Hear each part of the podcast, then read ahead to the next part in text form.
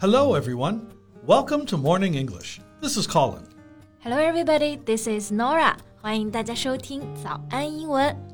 节目开始之前呢，先说一个小福利。每周三我们都会给粉丝免费送纸质版的英文原版书、英文原版杂志和早安周边。微信搜索“早安英文”，私信回复“抽奖”两个字，就可以参与我们的抽奖福利啦。很多奖品是花钱都买不到的。Yeah, we have carefully picked out these materials. They are very, very good for learning English. If you can persist in reading one book, you will surely be able to speak English at a higher level. So go to the WeChat official account for the lottery right now. Good luck to all of you. OK，那今天呢，我们要说一说啊，最近在网上被讨论的比较多的一个 trending topic，就是着名的演员古天乐 Louis Koo， 他捐的学校被荒废了这件事儿。Ah, he was the one playing Yang Guo. Yeah, yeah, yeah. So a netizen visited a school that Lewis helped to build 10 years ago, only to find that it had been shut down. Oh, well, that's a shame. And from the picture, it can be seen that the building has long been abandoned. 对，就从网友的图片上可以看到啊，这个学校呢应该已经被 abandoned，就是被废弃了好几年了。 而且呢，it is also overrun with weeds now，现在还长满了杂草。well, I hope the actor will not be disappointed and disheartened by what happened. 是的，disheartened 这个指的就是灰心的、沮丧的。看到这一幕呢，的确可能会感觉到有一点点难过啊。不过，荒废的原因呢，也不一定是坏的，因为其实那些本来在 rural areas，也就是在农村的爸爸妈妈们，现在呢更倾向于把自己的小孩送去 cities。Ah, I see. So people started leaving schools in rural areas for better prospects in bigger cities. Exactly. 其实就是为了更好的前途 （better prospects）。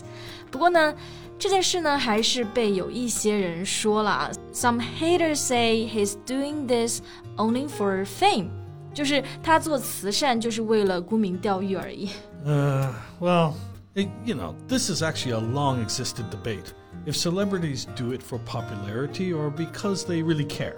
Yeah，就说到名人捐款嘛，我们就会扯到这个话题上，他们到底是真心呢，还是为了名气呢？嗯，So I think we can also discuss from this aspect in today's podcast. Yeah, sure, let's do it. All right. 那在这里提醒一下大家，我们的内容呢都整理成了文字版的笔记，欢迎大家到微信搜索“早安英文”，私信回复加油两个字来领取我们的文字版笔记。OK，其实我们刚刚一直说到他在做慈善呀。How do you say it in English? Philanthropy. Philanthropy. Yeah. So the actor is in fact well known for his philanthropy. Yeah. The actor has helped build um, like a total of 135 schools. 然后呢，除此之外，还建了十三所医院和七百五十所水井。Oh wow! Well, that's a large donation. It must have cost him years of savings. 是的，那其实我们刚刚讲到一个词，就是 donation，指的是捐款。一般我们就会直接说 a large or a generous donation，表示捐钱非常多；and a small donation 就是指的一个非常小的捐款。Well, yeah, but pay attention donation doesn't just mean money.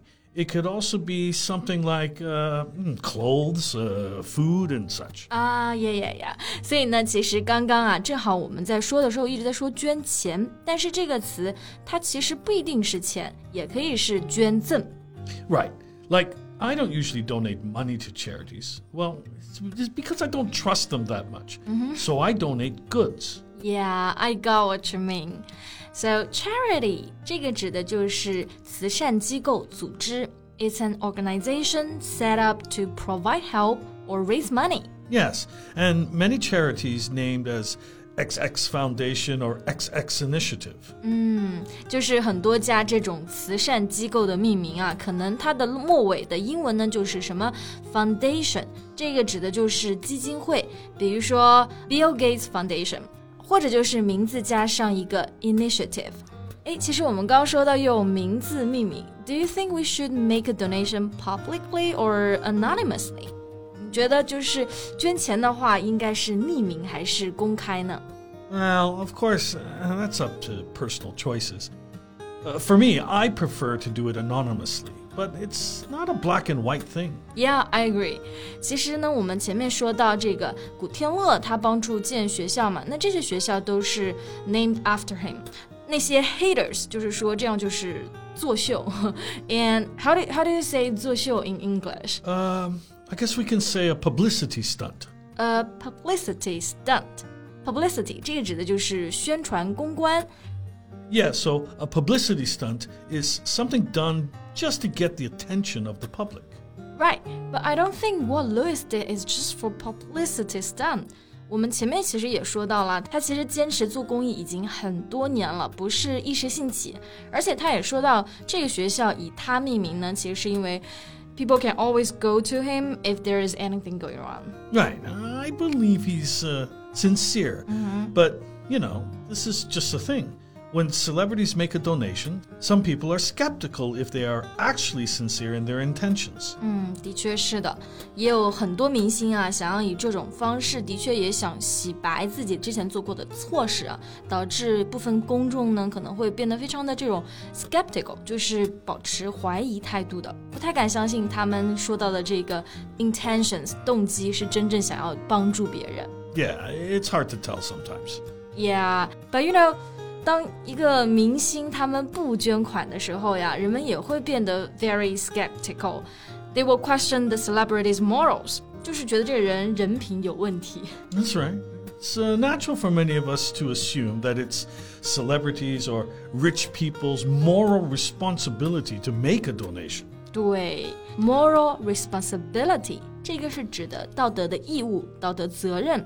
其实像国外那种有钱人，他们捐出全部财产的也有不少啊，而且他们的理由就是会认为啊、i t s their moral responsibilities。 Yeah, but maybe we should also be careful with the line. Hmm, Don't let moral responsibility become moral pressure. Yeah，就是当我们晋升到这个 moral pressure，就是道德压力的时候呢，就有点像中文的这个道德绑架了。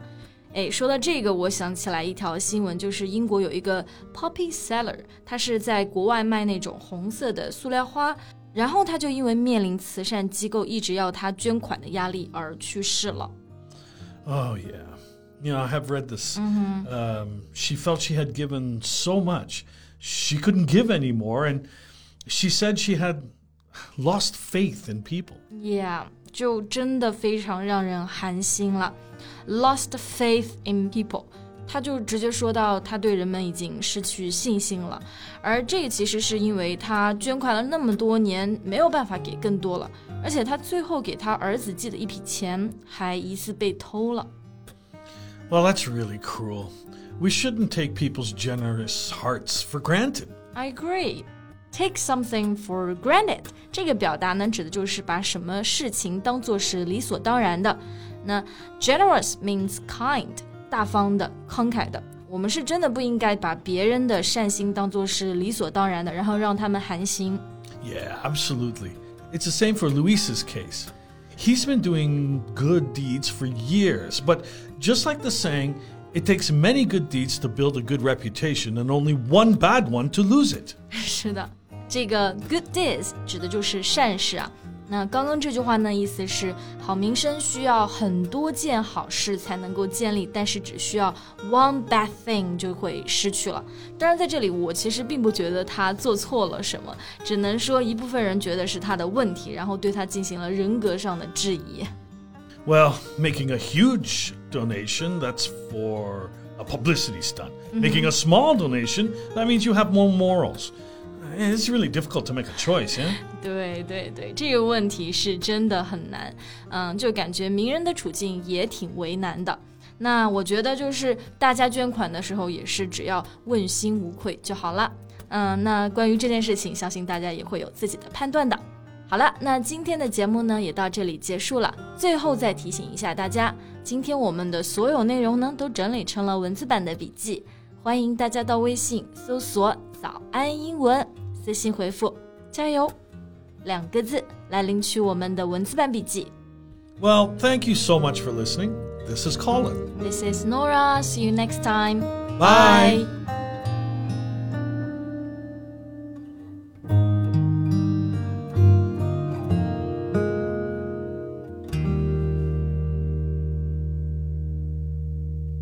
This podcast is from Morning English. 学口语就来早安英文。